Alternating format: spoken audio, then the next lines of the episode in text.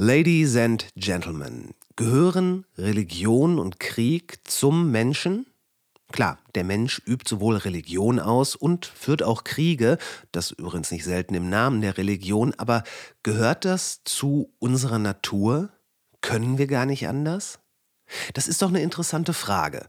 Und in dem Bestreben, diese zu beantworten, ist meine heutige Gästin auf viele spannende Geschichten, Phänomene und Erkenntnisse gestoßen von der christlichen Dämonisierung des sogenannten anderen und der daraus vermeintlich legitimen Kolonialisierung zu religiös devoten Social-Media-Praktiken bis zu den spirituellen Racheritualen der Pia Roa im Amazonasregenwald.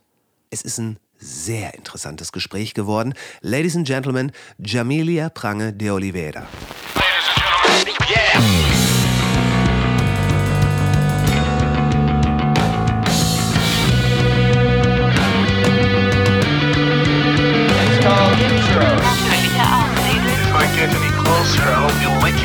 Wo alles nicht ganz so schlimm oder nicht ganz so geil. Was wirklich drauf anlegt, könnte man Suicide bei Tiger begehen. Ja, es kann schief gehen. Und das ist also Hier werden nicht so viele Leute erschossen. 10.000 Mann, wir brauchen Pferde und Kanonen. Ich finde den Plan super. Die Welt geht zugrunde. Alles Kacke, bis nächste Woche. Alright, Jamilia. Äh, herzlich, herzlich willkommen. Schön, dass du Zeit gefunden hast. Mit, äh, oder dass ich jetzt mit dir über ein paar der Sachen sprechen kann, die ich über, nein nicht über, sondern von dir gelesen habe. Du hast ein paar sehr interessante, sehr interessante Artikel geschrieben. Ähm, aber vielleicht vorweg, was sind generell so die Themen, für die du dich interessierst, wo du dich dann mit deinen Recherchen hintersetzt? Was ist quasi die fancy Variante von, was machst du eigentlich? Also ich bin Journalistin, freie Journalistin ähm, und ich beschäftige mich ähm, ziemlich viel mit Religion, ähm, mit Kriegen, ähm, mit kulturellen Kontexten und ich arbeite ähm, regional ähm, mit einem Fokus auf Lateinamerika, vor allem Brasilien und Nahosten und vor allem Israel. Zum einen, weil ich halb Brasilianerin bin und zum anderen, weil ich lange in Israel gelebt habe. Mhm. Und so ergeben sich so ein bisschen diese regionalen ähm, Spezialisierungen. Das, ja, das macht, das macht absolut Sinn. Du sagtest Krieg und Religion. Damit hast du ja zwei der absoluten Partythemen direkt schon rausgewählt. Also es gibt ja kaum was, worüber man sich so trefflich streiten kann wie das. Ähm, warum gerade Krieg und Religion? Ähm, Religion, da habe ich für mich so ein bisschen ähm, den gemeinsamen Nenner gefunden von all den Themen, die mich interessieren. Ähm, und das sind vor allem verschiedene Kulturen und verschiedene Menschen. Mhm. Und Religion führt nun mal öfter zu Krieg. Und mhm. da bin ich nicht drum herum gekommen, mich damit auch viel zu beschäftigen. Okay, verstehe. Also das, das Ganze, der Krieg kam quasi durch die Religion, also in dein Themenfeld. Ich, wie du schon sagtest, das ist ja auch in der Geschichte häufig passiert. Ähm, wenn, gut, Religion, wenn man sich jetzt so in der, gerade so in der europäischen oder mit der europäischen Brille so umguckt, da mag es im ersten Moment ja so erscheinen, dass äh, Religion zumindest im täglichen Leben gar nicht mehr ein so großes Thema spielt. Die äh, größtenteils hier christlich geprägten Gotteshäuser, äh, die ächzen nicht gerade unter zu viel Zuspruch. Ähm, würdest du sagen, das ist ein sehr europäisches Phänomen? Ich würde sagen, es ist auf jeden Fall ein europäisches Phänomen, dass Religion hm, gerade unter jüngeren Leuten in Deutschland zum Beispiel ähm, nicht mehr so eine große Rolle spielt. Letzten Endes glaube ich aber auch, ähm, dass es schon eine große Rolle spielt im Hintergrund, denn unsere Feiertage, unsere ähm, Monate, unsere ganze, unser System ähm, basiert ja noch auf dem Christentum. Der Kalender, ja. Der Kalender basiert auf dem Christentum, genau. Ähm, ja, und gleichzeitig ähm, hat es, glaube ich, auch ähm, eine Art Substitution gegeben, also ein Ersatz für diese, ähm, für den Wegfall der Religion, weil gerade junge Menschen beschäftigen sich heutzutage viel mit zum Beispiel Astrologie oder ähm, was ja auch sehr trendy ist, ist diese Diskussion über ähm, Hexerei und oh, you're such a witch.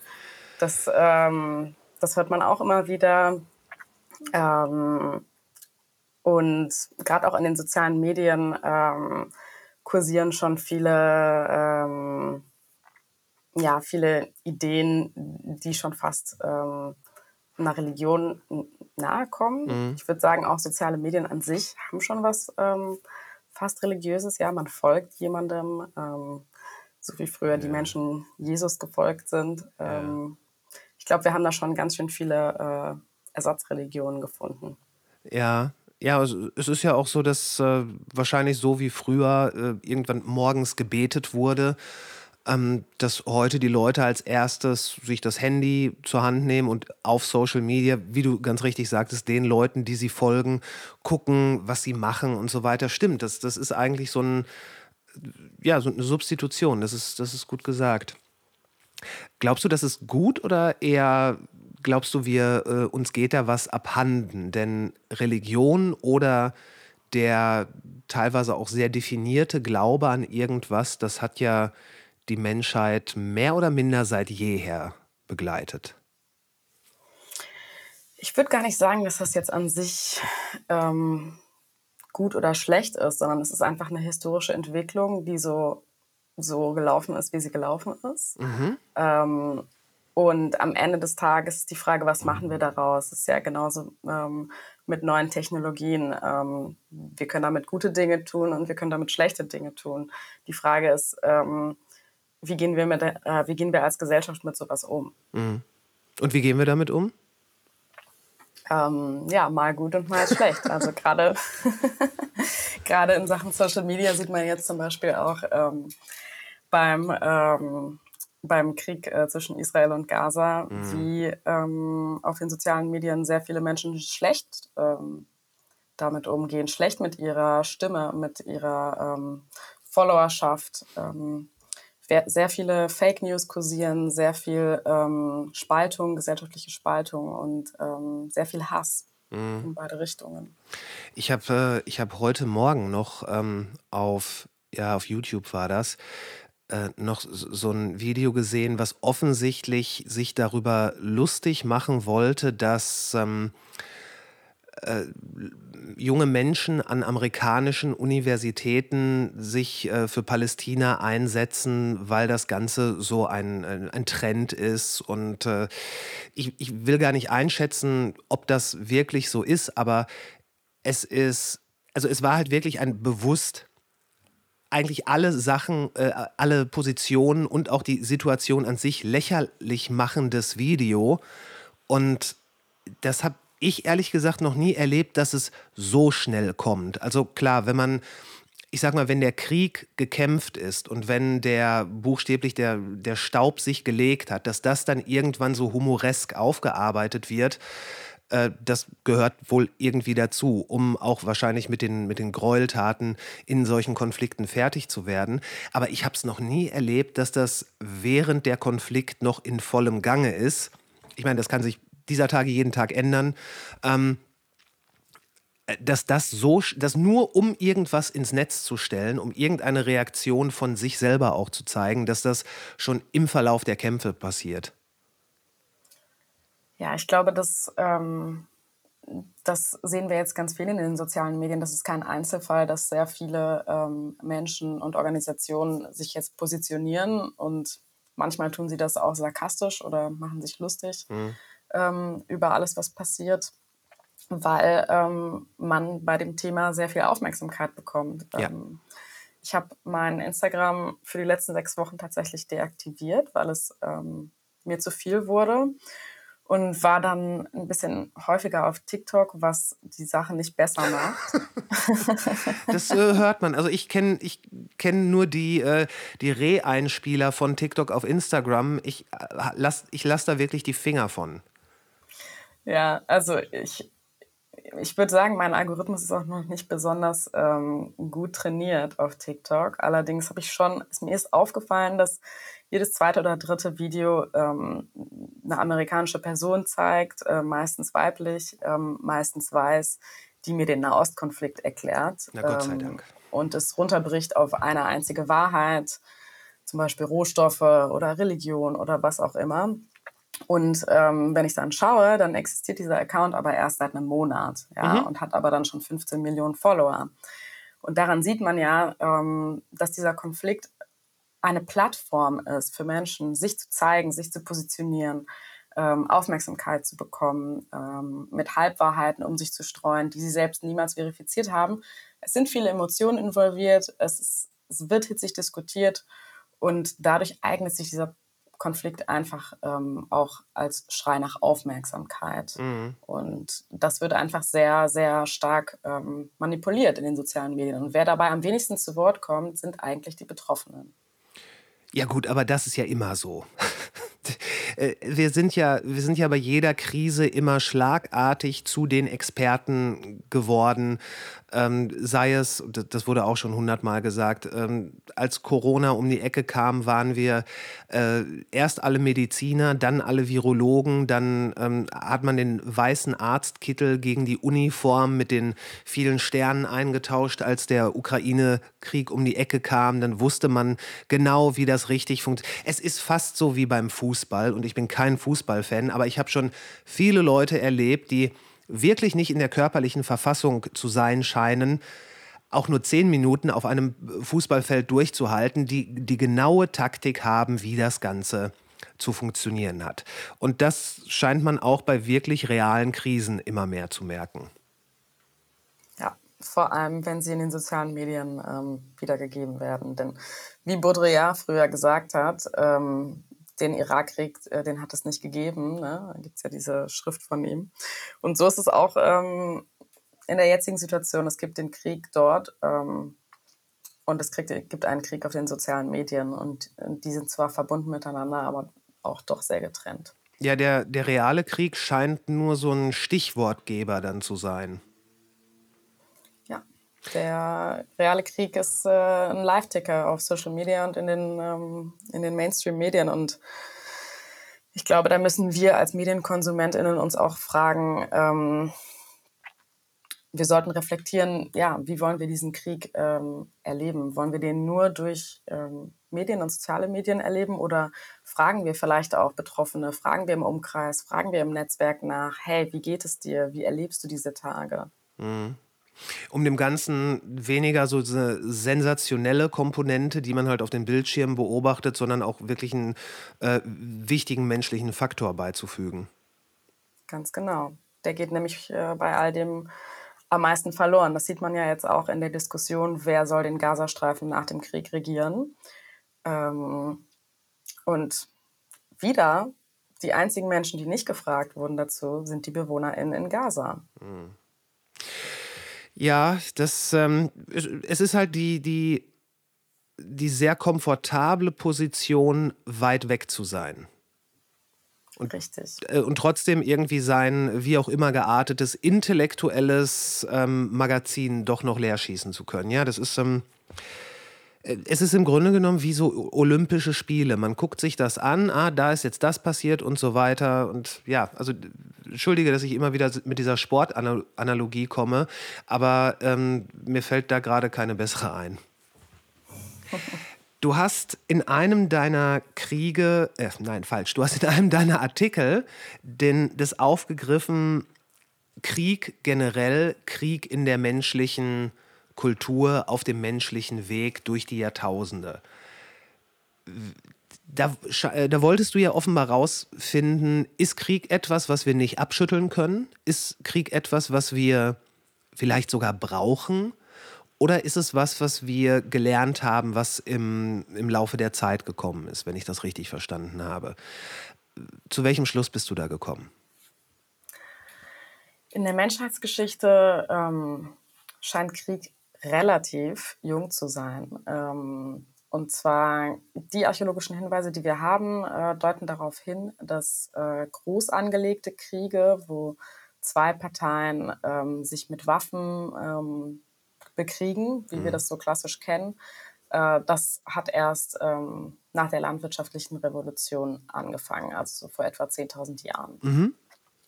Davor hat es natürlich auch schon gewaltsame ähm, Auseinandersetzungen zwischen Menschen gegeben, weil man muss natürlich auch zwischen Krieg und Gewalt unterscheiden. Gewalt hat es schon immer gegeben, Krieg nicht. Ähm, genau, und es gibt äh, eben dieses westliche Narrativ, ähm, das sagt ja, dass äh, der Naturzustand des Menschen, Hobbes, ähm, Leviathan, wir sind von Natur aus böse und wir leben in einem Zustand, der Krieg aller gegen alle bedeutet. Und dieses Narrativ konnte sich aber wissenschaftlich ähm, nicht aufrechterhalten. Ähm, wir leben in diesem Zustand eben erst seitdem wir zivilisiert, in Anführungsstrichen, genug sind, ähm, ähm, dass wir so komplizierte hierarchische Strukturen haben und unser Hab und Gut verteidigen müssen, weil wir sesshaft sind, ähm, dass wir uns bekriegen müssen. Das heißt, ähm, als wir noch in Gruppen von Jäger, Sammler, FischerInnen ähm, gelebt haben, hatten wir scheinbar noch nicht diese ähm, Notwendigkeit, uns groß angelegt zu bekriegen, weil es einfach dafür keinen Grund gab. Ja, bitte. Ein Grund dafür, warum das ähm, intensiver geworden ist, ist auch Ressourcenknappheit, Klimawandel ähm, und solche historische Zusammenhänge, die eben Auseinandersetzungen begünstigen. Ich kann mir vorstellen, dass, wenn man jetzt mal wirklich so vor und nach der ähm, landwirtschaftlichen Revolution, vor und nach der wirklich groß angelegten Sesshaftigkeit äh, einteilt, ich denke mal, vorher wird es, wird es so Kon Konflikte wahrscheinlich im Affekt gegeben haben. Wenn sich zwei ähm, unbekannte Gruppen begegnet sind, dann kann es passiert sein, dass, da, dass es da zu einem Zusammenstoß kam. Aber dieses mit Krieg ist ja dann wirklich dieses organisierte, geplante und wahrscheinlich auch, dass einige entscheiden, dass viele in den Krieg ziehen. Also, Genau. dass es eben diese hierarchische äh, Abstufung einfach gibt. Ich denke mal, dass, äh, also ich bin kein, ich, ich bin kein Experte. Ich habe hier äh, neben mir das Buch Anfänge äh, liegen, was ich schon, schon etwas länger her mit großem Interesse gelesen habe. Ähm, ich glaube mich zu erinnern, dass darin auch die These vertreten wird, dass mit der Sesshaftigkeit und auch mit dem Besitz und so weiter die, die Gruppenidentität und die damit einhergehende Abgrenzung zu anderen Gruppen sehr massiv zugenommen hat. Ist das ein, ein Indikator oder kann das ein Indikator dafür sein, dass diese, vor allen Dingen die Abgrenzung dann so stark wurde, dass man gesagt hat, wir sind so anders als die anderen, ähm, dass, das ein, dass ein Konflikt dann nur kriegerisch gelöst werden kann? Identität ist natürlich auch ähm, ein Grund für Krieg.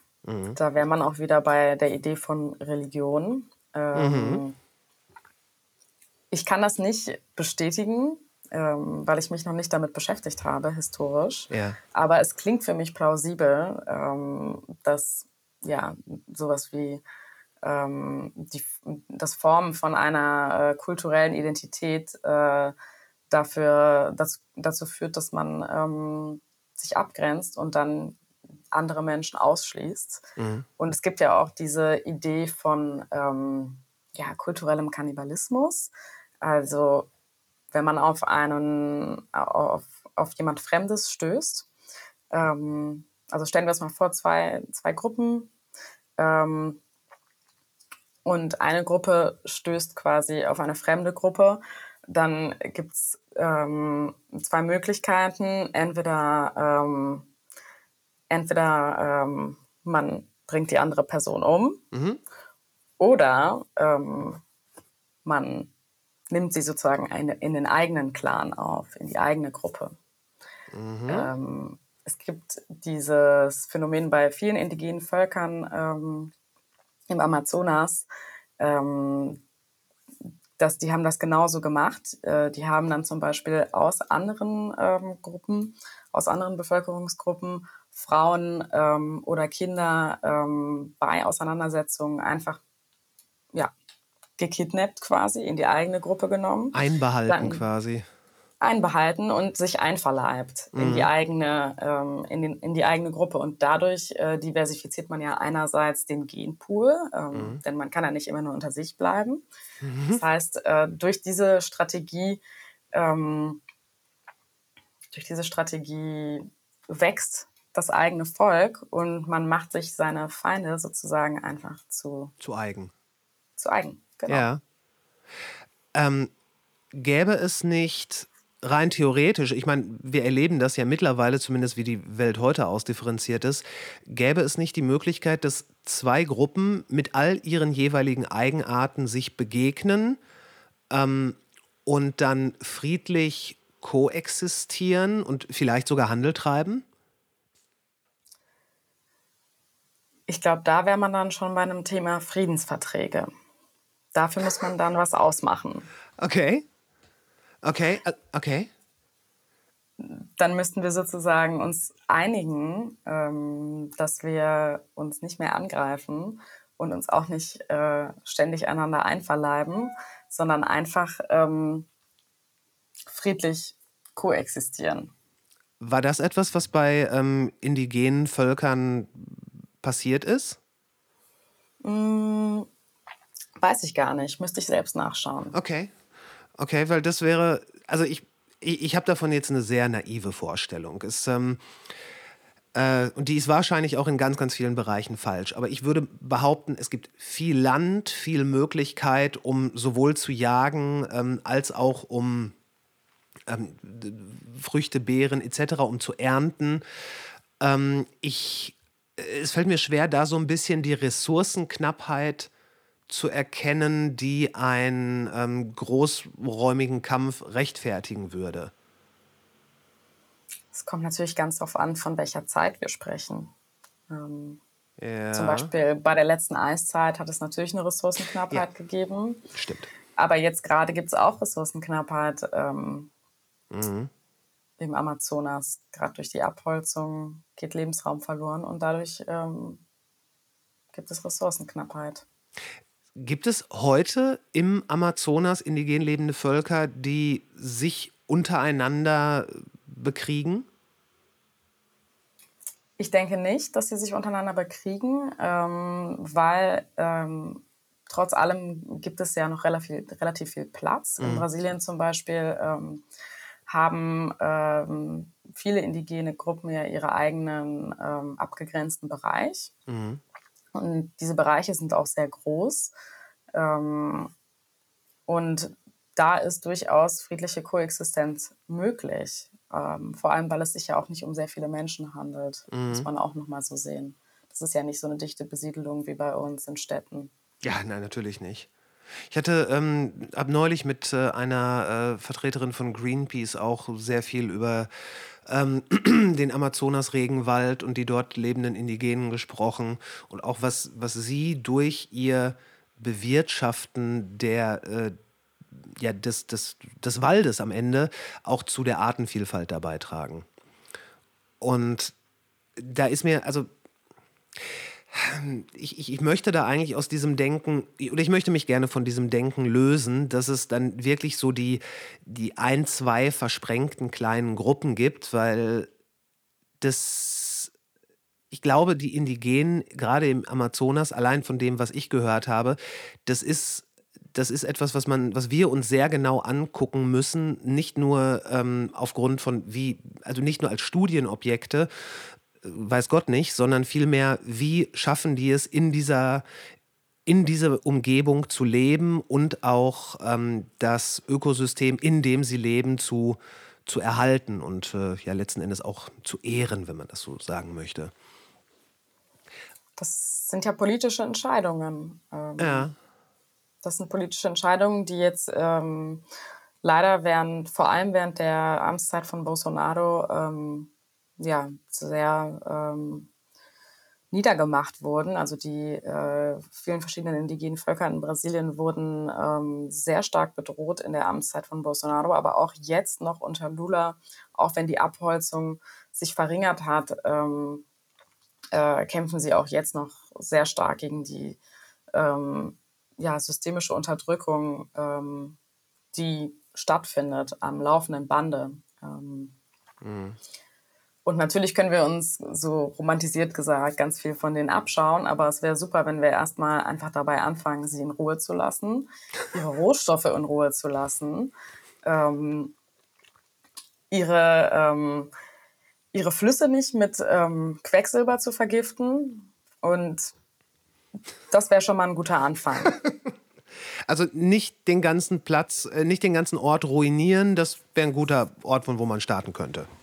Genau, aber das ist eben, wie gesagt, eine politische Entscheidung, denn Brasilien ist, wie viele andere, ähm, ähm, wie viele andere äh, Staaten, ein äh, Land, was sehr viele Rohstoffe hat. Und an diesen Rohstoffen ist die Welt interessiert. Und mhm. solange, ähm, solange vor allem der Westen und ähm, solange Europa, äh, USA und China aggressiv weiter ähm, Rohstoffe aus anderen Ländern holen und diese Länder auf diese Weise ausbeuten, ähm, wird es sicherlich keinen keinen langanhaltenden Weltfrieden geben und die indigenen Bevölkerungen dieser Welt ähm, werden weiterhin schrumpfen.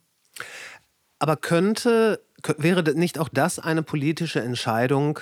Ich, ich mache es mir jetzt natürlich sehr einfach. Wäre nicht das auch eine politische Entscheidung zu sagen, ähm, nein, das wird jetzt nicht mehr ausgebeutet, also von äh, der brasilianischen Politik. So einfach, nö, wir machen das nicht mehr. Könnte man das so nicht sagen?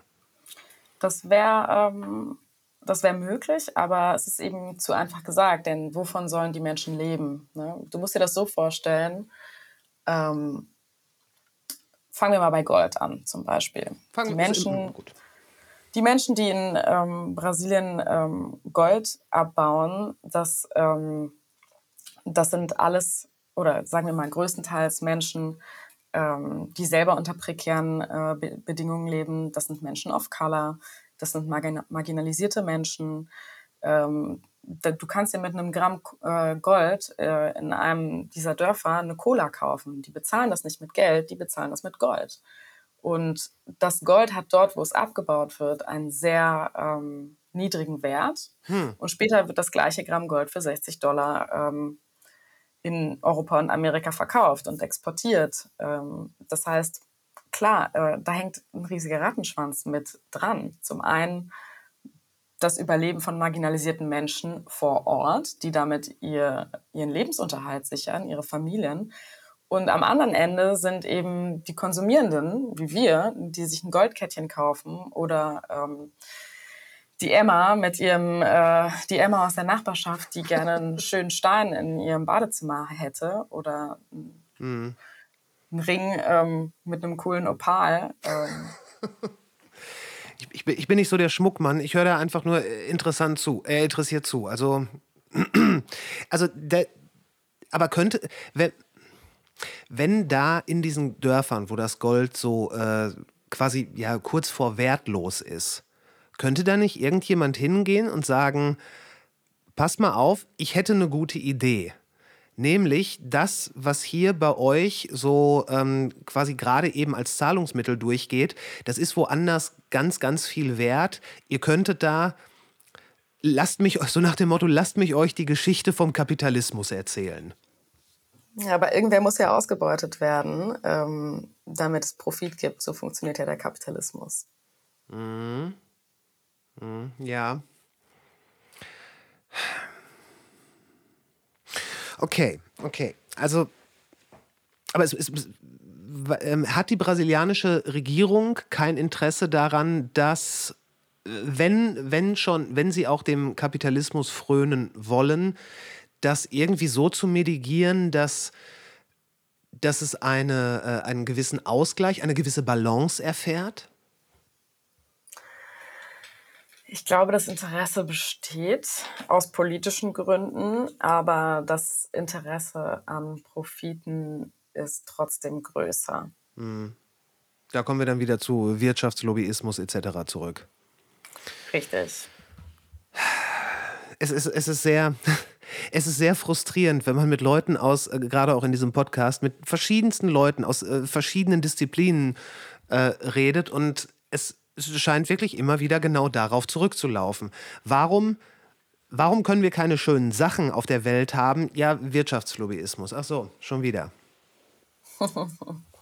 naja, aber ganz so, ganz so äh, aussichtslos ist es ja auch nicht. Man, es gibt ja Dinge, die, ähm, die man tun kann. Und ähm, es gibt ja auch ganz viele Menschen, die gute Dinge tun. Ähm, Gerade wenn wir jetzt mal ähm, bei Amazonas und Brasilien bleiben, äh, es gibt super viele ähm, Grassroots Organizations und Menschen, die sich einsetzen ähm, für, für gerechtere Zustände und ähm, zum Beispiel äh, ja, Lobbyismusarbeit, Lobbyarbeit oder Aktivismus, die ähm, gute Dinge bewirkt. Ähm, Gerade in Brasilien gab es jetzt äh, lange, lange die, ähm, die Angst, dass äh, indigene Menschen ihre ähm, ihre äh, Territorien verlieren, die ähm, quasi demarkiert wurden, mhm. ähm, weil Bolsonaro diese, ähm, das Land sozusagen für ähm, Landwirtschaft freigeben wollte, damit noch mehr angebaut werden kann.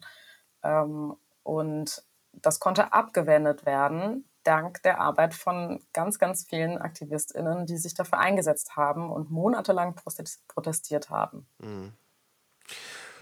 Gut, gut. Gibt es auch, äh, gibt es auch Nachrichten, die wirklich zeigen, dass etwas besser wird und nicht nur, und damit will ich die Arbeit auf gar keinen Fall unter den Scheffel stellen, aber gibt es auch wirklich Fortschritte und nicht nur Nicht-Rückschritte? Ja, jetzt gerade erst ähm, vor kurzem habe ich die Nachricht gesehen, dass ähm, in der Amtszeit von Lula jetzt schon etwas weniger abgeholzt wurde als in der Amtszeit von Bolsonaro. Habe ich auch also. gesehen. Ja. Gut, also wir, es gibt noch viel zu tun, aber ähm, da, ist, äh, da ist auf jeden Fall noch äh, Bedarf. Warst du selber mal im Amazonas? Ich war selber noch nie im Amazonas. Möchtest du da gerne mal hin? Sehr, sehr gerne. Ähm, ich plane das schon lange, aber ich warte so ein bisschen auf den richtigen Moment. Ja. Denn Brasilien ist sehr groß und jedes Mal, wenn ich in, ähm, in Brasilien bin, dann, ähm, ja, dann schaffe ich es irgendwie doch nicht so richtig, bis in den Amazonas hinzufliegen, weil es einfach super weit weg ist und super teuer. Ja. Und das nichts ist, was man mal zwei, drei Wochen macht. Für, also für mich. Ja. Ich ähm, würde mir da schon gerne länger Zeit nehmen. Wenn ich schon diese weitere Reise an, antrete, weil zum Beispiel von Rio in Amazonas sind es auch noch mal mehrere Flugstunden, ist auch nicht ganz billig, da hinzukommen. Und da muss man auch noch mal überlegen, in welcher Zeit man das macht, Regenzeit, Trockenzeit. Also, also ich stelle es mir, ich stelle es mir wirklich sehr faszinierend vor. Mir wurde gesagt, am besten ähm, ist man da, also wenn man dann im Amazonasbecken ist, dass man da wirklich dann am besten auch mit Booten unterwegs ist, weil die wenn, wenn man sich hier umguckt, das, was hier als in Anführungszeichen dichter Wald gilt, das ist ja, das ist ja, nur, das ist ja quasi nur der Vorgarten von dem, was der Amazonas ist. Das muss ja wirklich unglaublich sein mit äh, meterhohem Unterholz und äh, ja, jede Menge auch bis heute noch unentdecktem Leben all überall. Also es muss wirklich ein sehr faszinierender Ort sein. Ja, das glaube ich auch. Sprechen wir, du, du hast einen Artikel geschrieben, der hat, hm, ich hoffe, ich kriege den Titel hin, Frieden durch spirituellen Terror. Es ist natürlich ein geiler Titel. Ähm, erklär doch bitte kurz, worum es da ging. Ähm, ja, da geht es um ein indigenes Volk, die Piaroa.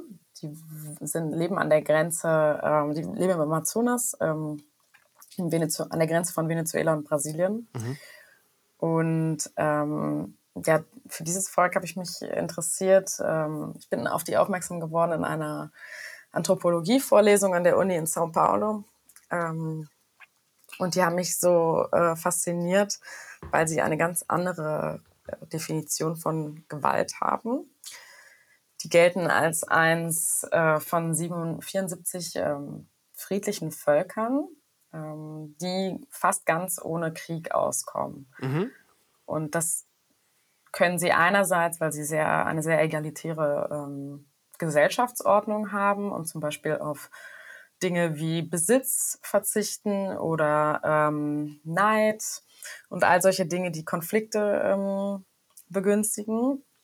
Aber eben zum anderen auch, ähm, weil sie ihre Lust nach Gewalt, sage ich mal, mhm. ähm, auf einer mythologischen Ebene ausleben. Ähm, Im Kern der Mythologie ähm, ist Rache und Kannibalismus. Mhm. Und jedes Mal, wenn eine Piaroa-Person stirbt, ähm, dann gehen die anderen Piaroa davon aus, dass es sich um einen Mord handelt. Also äh, ähm, wenn, wenn eine Piaroa-Person eines natürlichen Todes stirbt? Richtig. Okay. Egal wie diese Person stirbt, es war Mord. Okay. Und jeder Mord muss gerecht werden. Na klar. Und diesen Mord rächen sie dann ähm, mit einem sehr, sehr komplizierten ähm, Ritual, ähm, das die Anthropologin Joanna Overing äh, Piaroa-Bombe genannt hat. Und diese Bombe, die zünden sie dann. Es ist so ein Gemisch aus ähm, verschiedenen Giften und menschlichen Überbleibseln. Da sind solche Sachen dabei wie ein, ein Stück vom Zeigefinger und ein Stück von der unteren Fußsohle und ich weiß nicht, irgendwie vielleicht noch ein Stück vom Nagel oder so. Und okay. das wird dann alles zusammengemischt von, ähm, von dem ähm, Ruwang, das ist sozusagen der spirituelle Lieder. Ja. Das wird alles zusammengemischt und ähm, diese Mischung wird dann in einen Hohlraum von einem Baum reingesteckt und dieser Baum wird angezündet. Durch dieses Ritual ähm, wird sozusagen der Rauch in das Dorf getragen, wo der Mörder oder die Mörderin sitzt. Und dieses äh, Gemisch, dieser Rauch, ähm, mit diesem Rauch kommt die Anaconda-Göttin quasi auch in das Dorf und löscht im Prinzip das ganze Dorf aus. Zuerst, ähm, zuerst stirbt dadurch der Mörder selbst, ja. daraufhin alle anderen im Dorf und dann wird das Dorf noch durch ein Erdbeben ausgelöscht. Also, Aber das passiert natürlich nicht wirklich. Naja, das ist, ähm, steht so ein bisschen zur Debatte. Denn zum einen können wir natürlich nicht sagen, passiert es jetzt wirklich oder nicht, denn wir waren ja nicht dabei. Zum okay. anderen, zum anderen ähm, muss man auch, was wir wissen ist, dass die Piaroa sehr gefürchtet sind. Durch ihre spirituellen Kräfte, durch ihre magischen Kräfte. Ähm, die sind sozusagen als, ja, die sind einfach sehr gefürchtet, die haben einen berüchtigten Ruf. Mhm. Ähm, insofern, ich denke mal, nein, es passiert nicht wirklich in unserer Realität.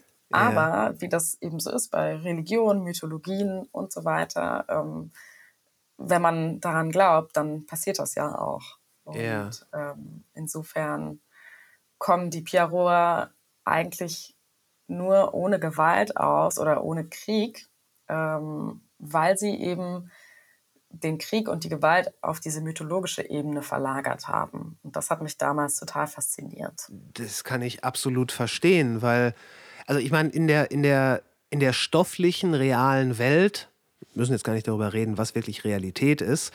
Ähm, aber in der stofflichen Welt wäre ja, wenn das funktionieren würde, innerhalb von einer Generation, wo, was weiß ich, wie viele Piaroa ähm, es gibt oder dann halt sterben, dann wären ja alle Dörfer in der Gegend äh, rundrum ausgelöscht. Das würde ja mathematisch schon keinen Sinn machen. Aber dieses, ähm, also eine Art spirituelle Massenvernichtung aufgrund von Rache. Von, von einem der friedlichsten Völker der Welt. Das klingt irgendwie so ein bisschen kontrovers. Ah, gar nicht. Das klingt super. Und das heißt also auch dieser, dieser Mythologe, dieser, dieser Glaube, diese Mythologie, die hat sich auch, ähm, auch bei anderen Völkern dann, ich sag mal, rumgesprochen, weil die ja offenbar die Piaroa fürchten. Ja, die fürchten die total. Und es gibt ähm, es gibt auch ganz interessante Gegenüberstellungen, denn ähm, die sind ja nicht das einzige Volk, was zum Beispiel mit Kannibalismus und Rache äh, ganz viel arbeitet. ähm, es gibt zum Beispiel die Tupinamba, die äh, haben auch Rache und, ähm, Kannibalismus sozusagen als Kern der Mythologie, aber eben in der Realität. So zum Beispiel ein, ein guter Tupinamba-Krieger, ähm, äh, der muss ganz viele andere ähm, Menschen umgebracht haben und sozusagen zum Essen mit nach Hause gebracht haben. Und erst dann wird er eine Frau finden, ähm, weil sonst ist er einfach nicht attraktiv.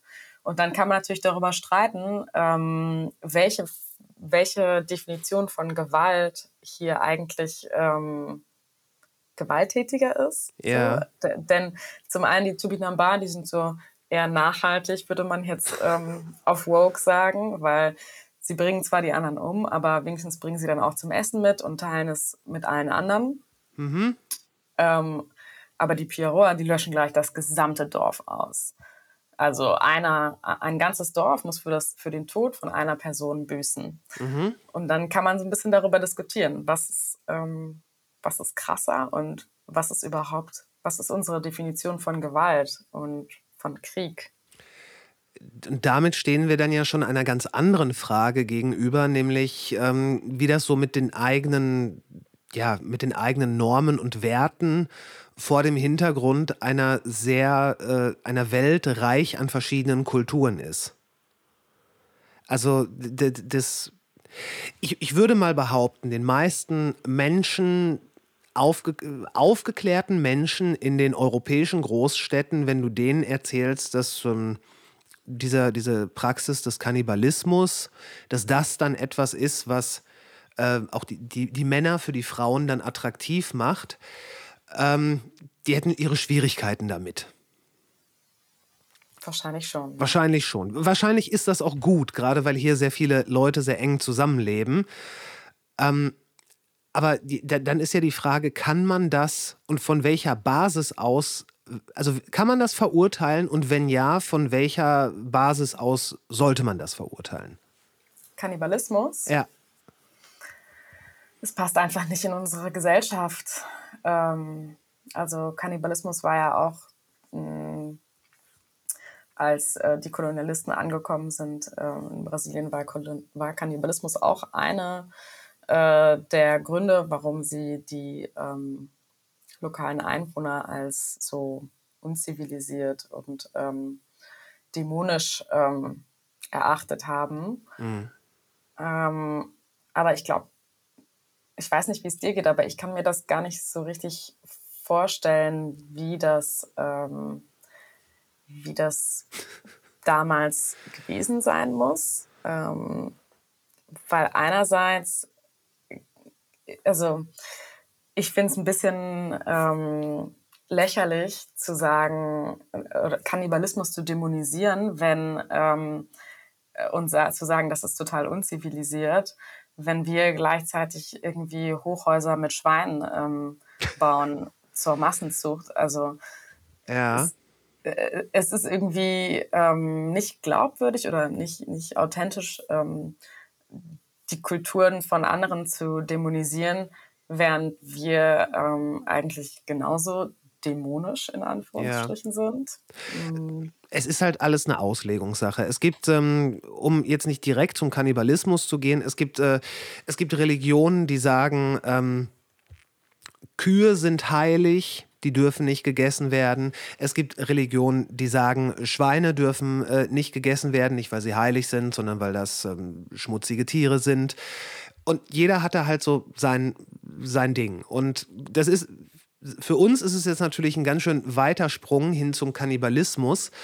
Aber ich denke mal, oder ich könnte mir vorstellen, dadurch, dass ja in äh, indigenen Kulturen ein gewisser Geist allem innewohnt, auch zum Beispiel den, den Tieren, die gegessen werden, dass, ähm, dass, dass die Tiere nicht nur komplett ähm, verarbeitet werden, sondern dass sie auch geehrt werden, dass es als teilweise eine Art äh, Geschenk angesehen wird. Ich werfe jetzt hier womöglich einiges durcheinander, aber ähm, in dem Moment, wenn man dann sagt, okay, das ist das Tier, das ist der Mensch, wir sind alle Teil desselben, wir würden es nicht Ökosystems nennen, derselben Welt, dann sind, wenn eh alles animiert ist in sich, dann ist es ja auch nicht schwer vorstellbar, dass man, dass der Mensch oder der Körper des Menschen, dass auch dem irgendetwas innewohnt, was dann, ich weiß nicht mit welcher Motivation, ob einfach nur wirklich als Nahrungsaufnahme, als äh,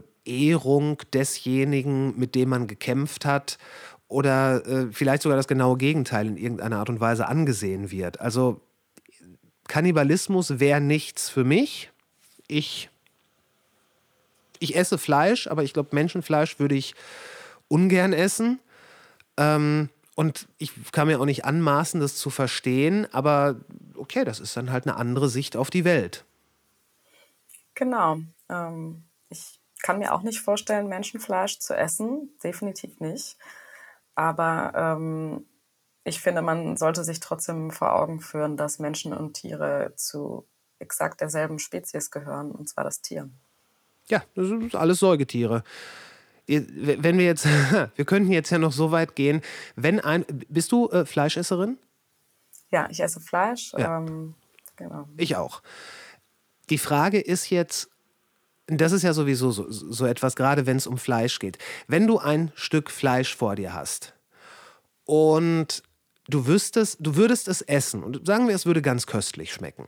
Ein gutes Stück Fleisch. Und dann hinterher wird dir gesagt, dieses Fleisch stammt von irgendwas. Irgendwas, was du vielleicht nicht gedacht hast am Anfang. Da finde ich, äh, wann, in was für einer Situation wäre man dann, wenn man vorher gesagt hat, okay, Essen, das Dinner war fantastisch, vielen Dank. Und dann erfährst du, was es war. Würde man dann so, wie man das teilweise aus Filmen kennt, oder würde man dann einfach nur sagen, ja verdammt nochmal? Ja, mir ist es übrigens genau so passiert letztens. Du hast letztens Mensch gegessen. nee, nicht Mensch, Okay. sondern ähm, ich habe letztens versehentlich Kaninchen gegessen. Kaninchen? Und okay, ja, oder Hase, Kaninchen, Ja. ja, ich glaube schon. Ähm, und ich hatte halt früher ein Kaninchen zu Mhm. Hause. Ja, Und deswegen wollte ich nie Kaninchen essen. okay. Ist ja auch irgendwie. Ja, ist verständlich, klar. Aber ähm, genau, und dann ähm, hieß es danach, ah ja, das war übrigens Kaninchen. Und dann dachte ich mir, naja, Wie hat's geschmeckt? like Chicken, wie man so gerne sagt. Okay. es war okay, es war lecker, ähm, aber ich glaube, das ist so ein bisschen der, das ist einfach so eine Kopfsache und durch diese Kopfsache, ich habe so eine Regel, ich esse eigentlich ziemlich wenig Fleisch, ich esse Fleisch draußen oder bei anderen Leuten, aber zu Hause eigentlich nicht. Und das ist einfach eine Kopf, Kopfsache. Absolut. Absolut. Ich, ähm, ich, äh, bin, ich bin relativ gerne in, ähm, in Portugal und äh, bin da immer ganz begeistert davon, was es alles für eine Vielfalt an sowohl Fleisch als auch an Produkten, wirklich an tierischen Produkten gibt. Sachen, die man hier äh, schon gar nicht mehr bekommt. Und ich meine jetzt gar nicht notwendigerweise sowas wie Innereien, Finde ich persönlich auch super. Also wenn das Tier schon stirbt, dann kann man das auch komplett äh, verwerten und oder verzehren. Aber auch sowas wie dieses, ähm, dieses, dieses gegrillte Blut, was es dann in Portugal gibt. Das ist geschmacklich höchst intensiv. Aber äh, was willst du machen? Willst du es wegkippen? Ja, nee, das, oh, das erinnert mich an eine Situation, die ich hatte mit meinem, mit meinem Vater auch. Da haben wir in Brasilien auch ähm, ähm, ja, so Buffet-Essen gegessen. Es war auch irgendwie so Hähnchen oder sowas mit, mit einer roten Soße. Und, Blood Chicken. Und ich mag rote Soßen, also habe ich sie genommen. Damals war ich auch noch, ich weiß nicht, wie alt ich da war, wahrscheinlich so 13, 14 oder vielleicht noch jünger. Und dann hat mein Vater mir später gesagt, ja, das ähm, war übrigens Blutsoße. Ja. Und damals fand ich das natürlich ganz schlimm. ja. Aber eigentlich, ähm, ja, eigentlich ist es nicht so schlimm. Nee, ist es nicht. Äh, ein guter Freund von mir aus äh, Portugal, der äh, Blood Chicken ist sein, äh, sein Lieblingsgericht. Das bestellt er am, am liebsten immer. Und ähm, ja, es, es, es ist halt etwas, was wir kennen es nicht. Deswegen, und da ist es halt wieder, wir kennen es nicht, deswegen kommt es uns fremd vor, deswegen kommt es uns wahrscheinlich nicht richtig vor. Genau, und das ist dieser, dieses klassische, also ähm, heute würde man sagen Othering, aber mhm. eigentlich ähm, äh, gibt es einfach, und das ist übrigens was sehr Christliches, eine Dämonisierung des anderen, dieses eben Gut und Böse, ne, diese Dualist, dieses Dualistische. Und sobald ähm, etwas nicht äh, zu unserer ähm, christlich-europäischen Kultur gehört, muss es dämonisiert werden. Das heißt, in dem Moment, in dem eine Opfergabe nicht in der Kirche stattfindet, sondern draußen, ist, ist es sozusagen das Werk des Dämons oder in dem Moment, in dem du ähm, etwas isst, was, ähm, ja, was in dem Moment, in dem wir einen Affen essen statt eine Kuh, ist das dann auf einmal sozusagen ähm, was Schlimmes. Was Schlimmes. Mhm.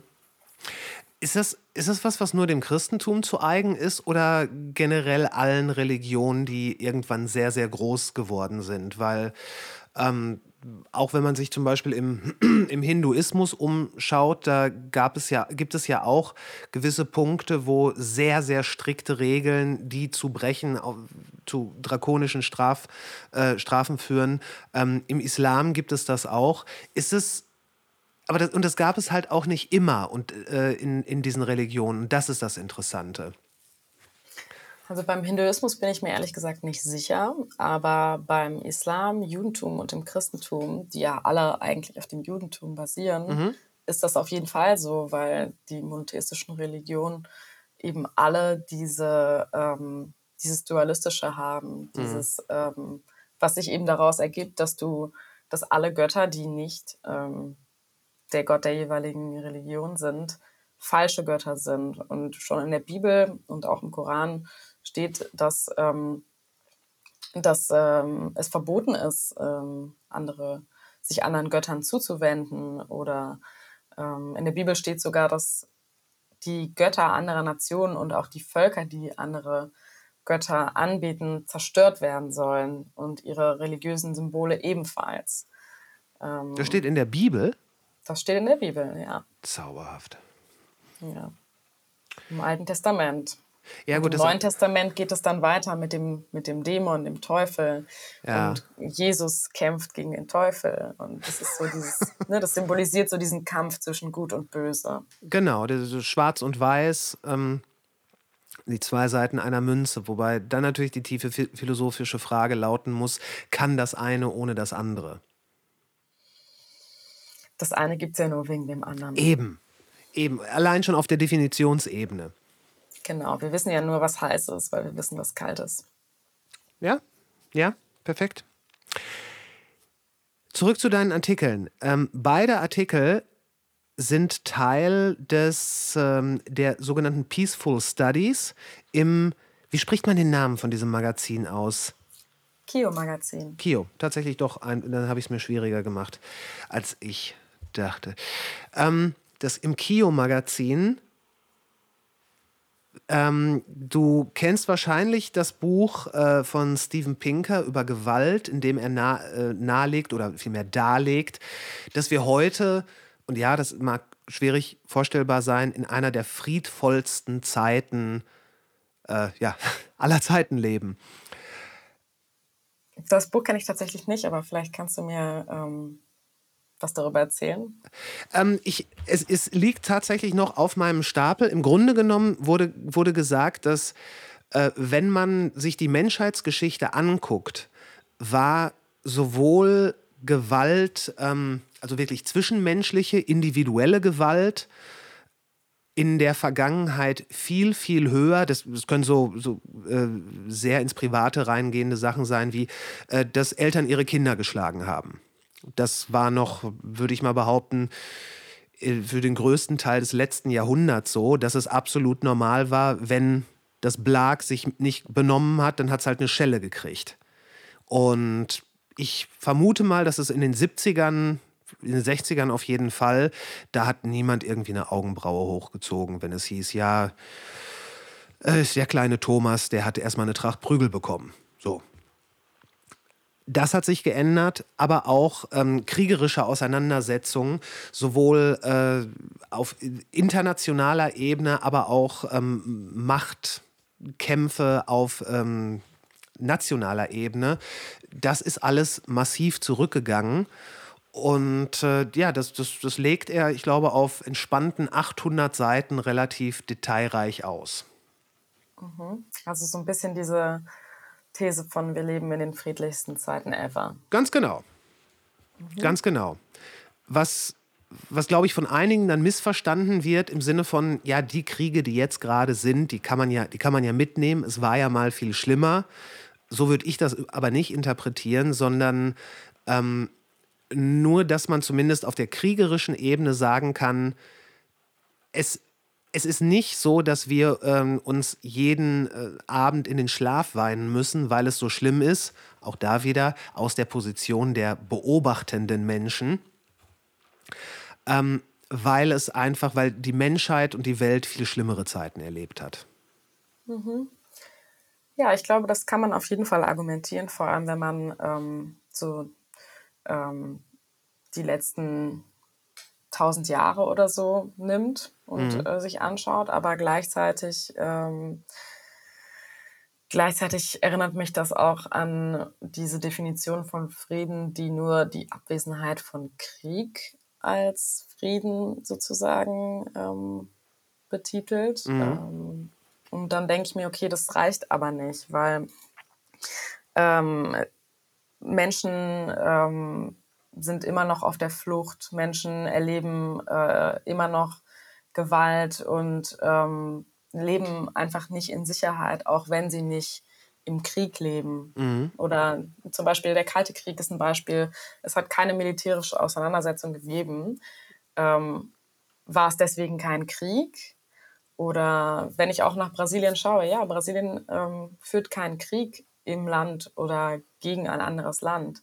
Trotzdem leben aber Millionen von Menschen nicht in Sicherheit in diesem Land. Und sie haben keinen Zugang, ähm, sie haben keinen Zugang zu Bildung oder sie haben keinen, ähm, äh, keinen Zugang zu einem, zu einem Dach über dem Kopf. Mhm. Ähm, können wir wirklich von Frieden sprechen, wenn diese Basic Needs gar nicht erfüllt sind? das wäre dann eine Definitionsfrage, was, äh, was Frieden bedeuten soll. Und Frieden bedeutet eben nicht nur die Abwesenheit eines militärischen Konflikts. Ja. Ja, was bedeutet Frieden? Frieden bedeutet Sicherheit. Das ist das Wichtigste. Ähm, für alle. Für Sicherheit. Für alle, richtig. Für Sicherheit braucht man ein Dach über dem Kopf. Ja. Und es bedeutet die Erfüllung der Grundbedürfnisse. Ähm, man braucht Zugang zu Nahrung, zu, zu sauberem Wasser, man braucht äh, Zugang ähm, zu Elektrizität, Zugang, ähm, ja, Zugang äh, zu allem, was wichtig ist. Mhm. Wenn wir, wenn wir das als Bedeutung äh, oder als Deutung für Frieden nehmen, werden wir dann jemals Frieden erreichen? Das hoffe ich. Ja, ich bin optimistisch. Ich bleibe optimistisch.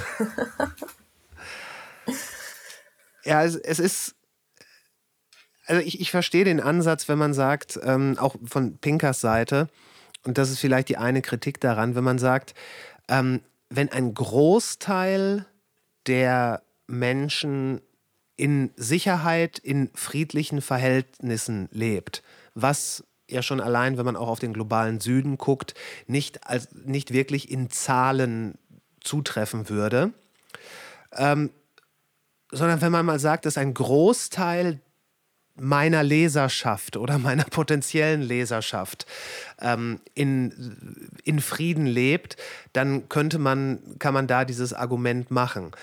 Ähm, und gleichzeitig ist, gibt uns das ja die Möglichkeit, also die Möglichkeit, in, äh, Fried, in Frieden zu leben und auch diesen Frieden und dieses friedliche Leben äh, auszufüllen, das gibt uns ja die Möglichkeit, überhaupt erstmal über den Tellerrand zu gucken, wie geht es den Leuten im globalen Süden.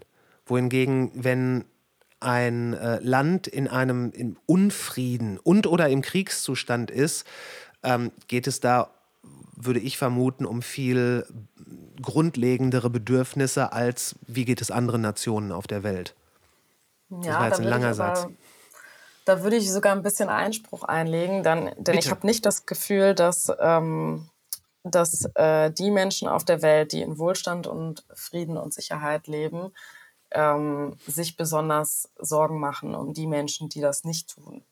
Ich glaube eher, dass die Menschen, die das nicht tun, sich umeinander sorgen und ähm, der Großteil der Menschen, die in Wohlstand und Sicherheit leben, eigentlich ähm, ja, sich nicht so viel für den Rest interessiert.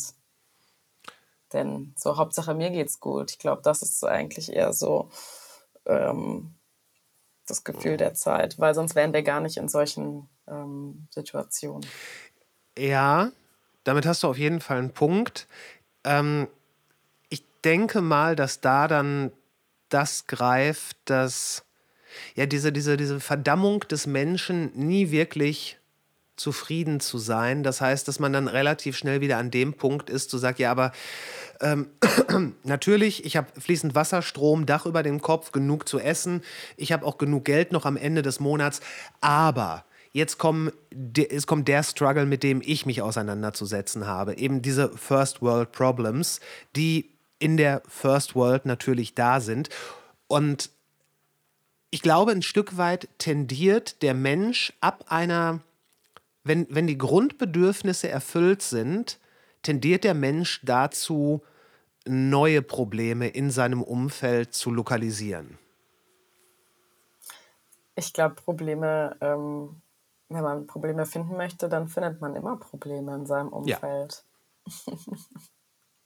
Aber natürlich, wenn man, ähm, wenn man nicht in Frieden und Sicherheit lebt, dann ähm, werden gewisse Probleme ähm, viel unwichtiger. Es gibt ja zum Beispiel immer diese äh, so diesen Oma-Opa-Satz, ah ja, früher sind wir alle nicht zur Therapie gegangen, das haben wir alles nicht gebraucht. So. Mhm. Ähm, naja, vielleicht äh, seid ihr auch einfach alle nicht gegangen, weil ihr, ähm, weil ihr gar nicht wusstet, dass ihr könnt und weil ihr euch irgendwie auch nicht getraut habt und weil ihr nicht die Ressourcen hattet und weil ihr vielleicht gar nicht die Zeit dafür hattet. Ähm. Und weil wahrscheinlich damals auch der, der Standpunkt sowohl innerhalb der Gesellschaft als auch vom Wissenschaftlichen von äh, Psychotherapien noch ein ganz anderer war als heute. Genau, ja. Und ich glaube, wenn man, wenn man so viele andere, wichtigere Probleme hat, ähm, äh, wie, wenn man zum Beispiel ja, nicht in Sicherheit lebt oder nicht genügend Geld für Essen hat, dann leidet man natürlich trotzdem auch psychologisch darunter, mhm. hat aber gar nicht den mentalen Space, sich dann auch noch um die eigene Psyche zu kümmern. Richtig. Das, das, das wird einfach dann überlagert von äh, ganz anderen Sachen. Das ist so, als würde man verschiedene Mu Musiken in verschiedenen Lautstärken spielen. Und erst wenn das eine wirklich ein gewisses äh, handelbares Level erreicht hat, dann tritt das andere zutage. Genau, und auch gerade in Krisensituationen ähm, funktionieren wir einfach. Der Mensch ist ein Tier, was überleben möchte. Ja. Und in einer Krise ähm, fokussieren wir uns auf das, was wichtig ist. Und das ist erstmal Überleben. Mhm. Ja, ja. Ja, und je weiter man von diesem, diesem Basalen entfernt äh, oder sich entfernen konnte, desto weiter ähm, öffnet sich der Fokus für andere Dinge. Genau, je mehr Frieden und Sicherheit wir haben, desto mehr können wir uns um diese ganzen anderen Dinge kümmern. Und dann können wir, so wie Menschen hier in, im Westen, in Deutschland, in Berlin, in München, in Köln, anfangen, Yoga zu machen und zur Therapie zu gehen, Social Media als Ersatzreligion zu benutzen und noch ein bisschen New Age Stuff machen. Und du, du bezeichnest dich selber als Optimistin.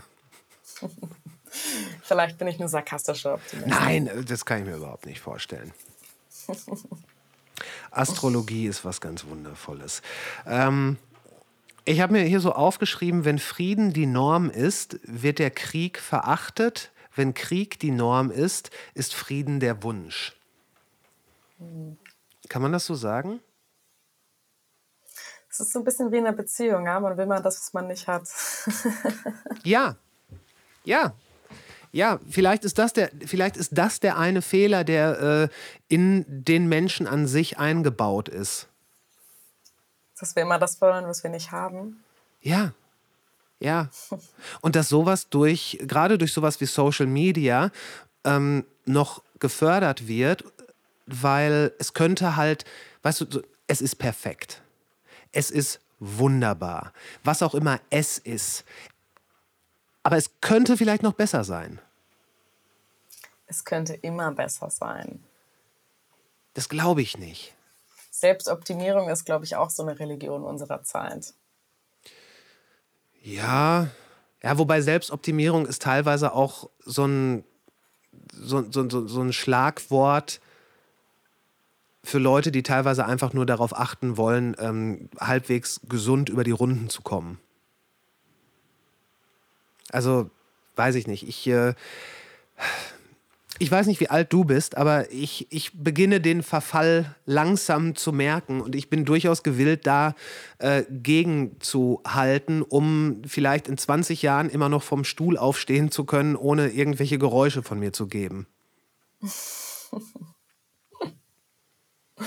Ich hoffe, dass du das schaffst. Ach, das schaffe ich, das schaffe ich. Das, das, das kriege ich, krieg ich auf jeden Fall hin. Ähm, ja, was, was, was machen wir jetzt mit der Sache? Ähm, wo stehen wir heute? Ich meine, jetzt gerade scheint es wieder so, als wäre Krieg allgegenwärtig, weil wir jetzt einen Krieg haben, ähm, auf den wir uns sehr stark fokussieren. Und ja. das, das, das treibt halt auch wieder viele Keile in die Diskussion und in den gesellschaftlichen Diskurs. Wie hast du gute Ratschläge, wie man vielleicht wie man damit umgehen sollte?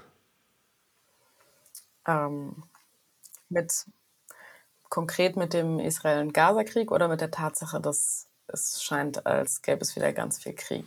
Ich nehme jeden Ratschlag, den ich kriegen kann. Fangen wir erstmal, aber fangen wir vielleicht erstmal an, dass es scheint, als gäbe es ganz viel Krieg.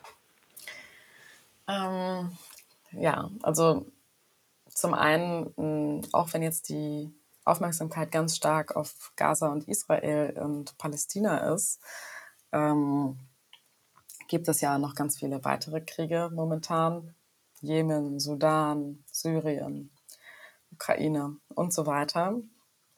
Und es fühlt sich so ein bisschen so an wie eine Zäsur, denn nach dem Zweiten Weltkrieg hatten wir ja ganz lange eine Zeit des Friedens und eine Zeit, ähm, in der sich eine neue Machtordnung ähm, herauskristallisiert hat. Und es scheint, als würde die Welt sich momentan neu ordnen. Und die Lage in Israel und Gaza ist dafür auch eine Plattform, ähm, weil sich hier ja auch wieder verschiedene Mächte einmischen und ähm, Proxykriege geführt werden, ähm, mhm. Stellvertreterkriege. Mhm. Und ich glaube, wir müssen ähm, uns auch ein bisschen die Frage stellen, äh, in welcher Welt wir leben wollen in Zukunft. Denn zum einen kann ich total diese lauten Rufe nach Dekolonialisierung verstehen und ähm, nach etwas Neuem, nachdem wir jetzt ähm, jahrelang diese Vorherrschaft des Westens hatten. Aber gleichzeitig müssen wir uns fragen, wollen wir diese Realität, ähm, auf die jetzt zum Beispiel China und Russland anstreben. Ähm, diesen politischen Realismus, in dem wir uns alle in Ruhe lassen, weil ähm, wir alle ähm, irgendwie Atomwaffen haben oder ja, weil sonst ein, der dritte Weltkrieg ausbricht. Und so dieses, okay, wir, wir, äh, wir respektieren die Souveränität der anderen Länder und mischen uns nicht ein, aber dafür ähm, erzählt mir auch nichts von Demokratie und Menschenrechte. Mhm. Und die Kriege, die wir gerade erleben, die werden ähm, als Plattform dafür genutzt, für diesen Kampf von Narrativen.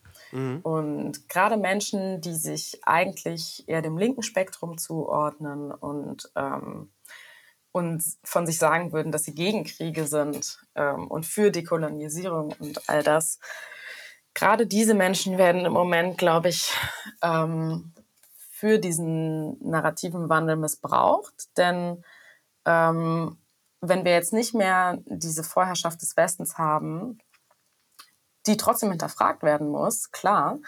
Aber wenn wir das jetzt aus der Hand geben, diesen Wunsch nach Demokratie und Menschenrechte, mhm. ähm, dann werden wir vielleicht in einer Welt leben, in der Menschenrechte und Demokratie gar keine, ähm, gar keine Rolle mehr spielen. Mhm.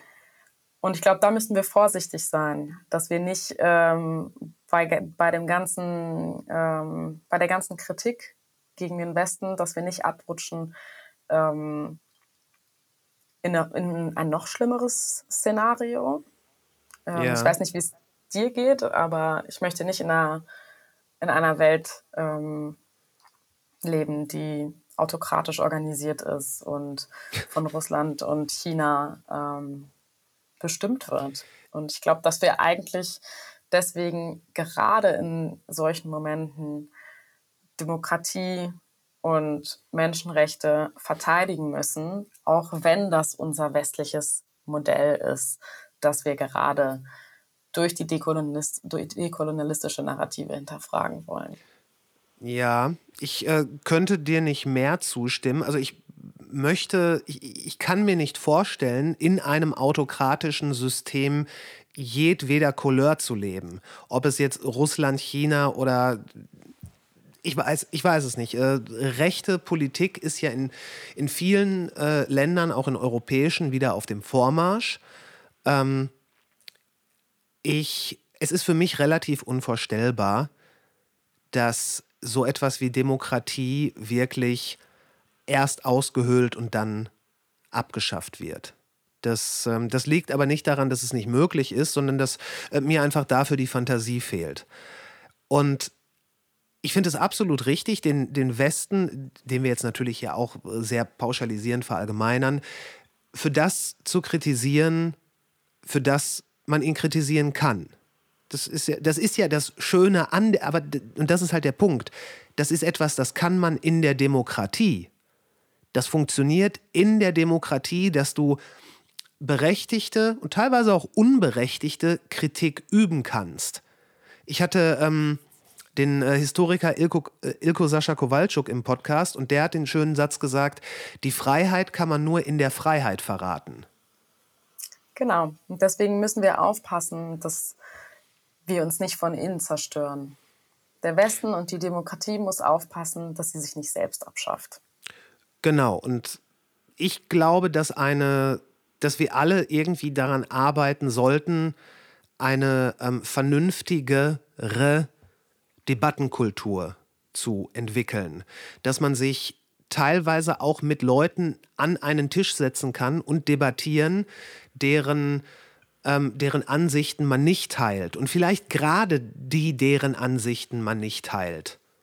Und genau, und das ist auch ganz wichtig für eine, für eine funktionierende Demokratie. Absolut. Teilhabe.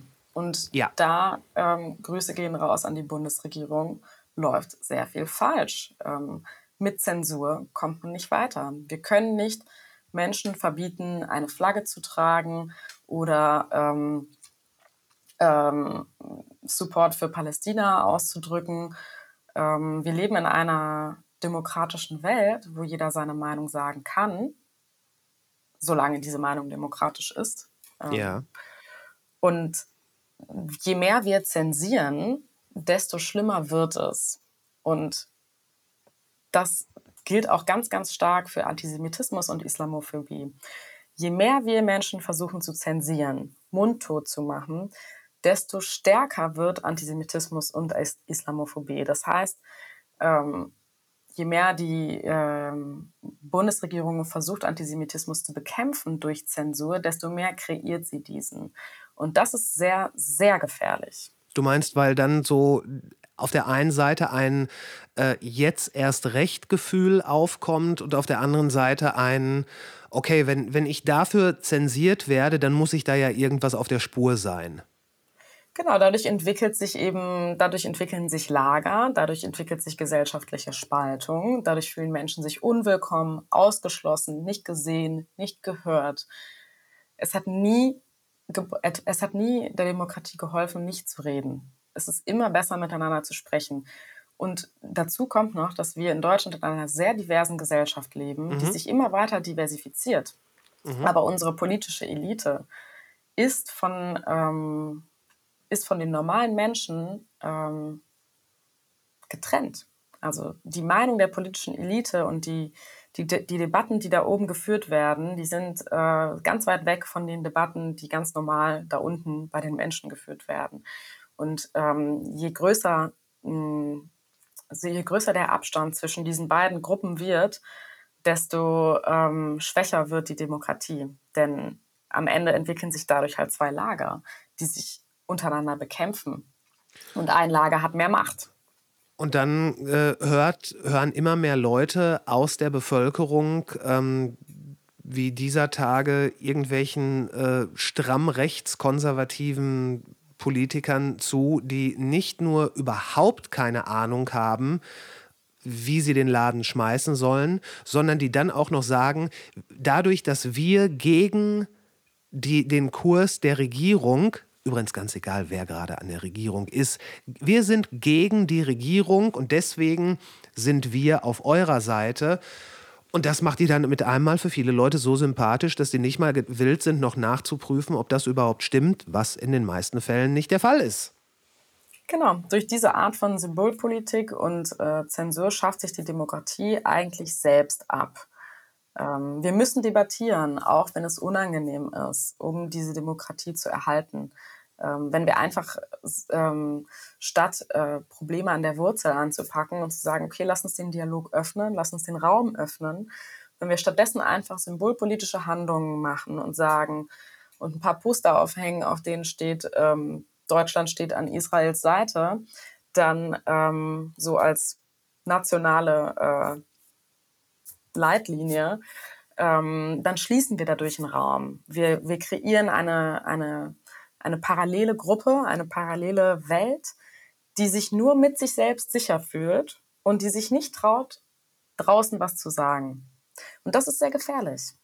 Wir müssen ähm, uns miteinander an einen Tisch setzen und irgendwie ins Gespräch kommen und wir dürfen einander nicht mundtot machen. Zensur hat noch nie geholfen, Konflikte zu lösen.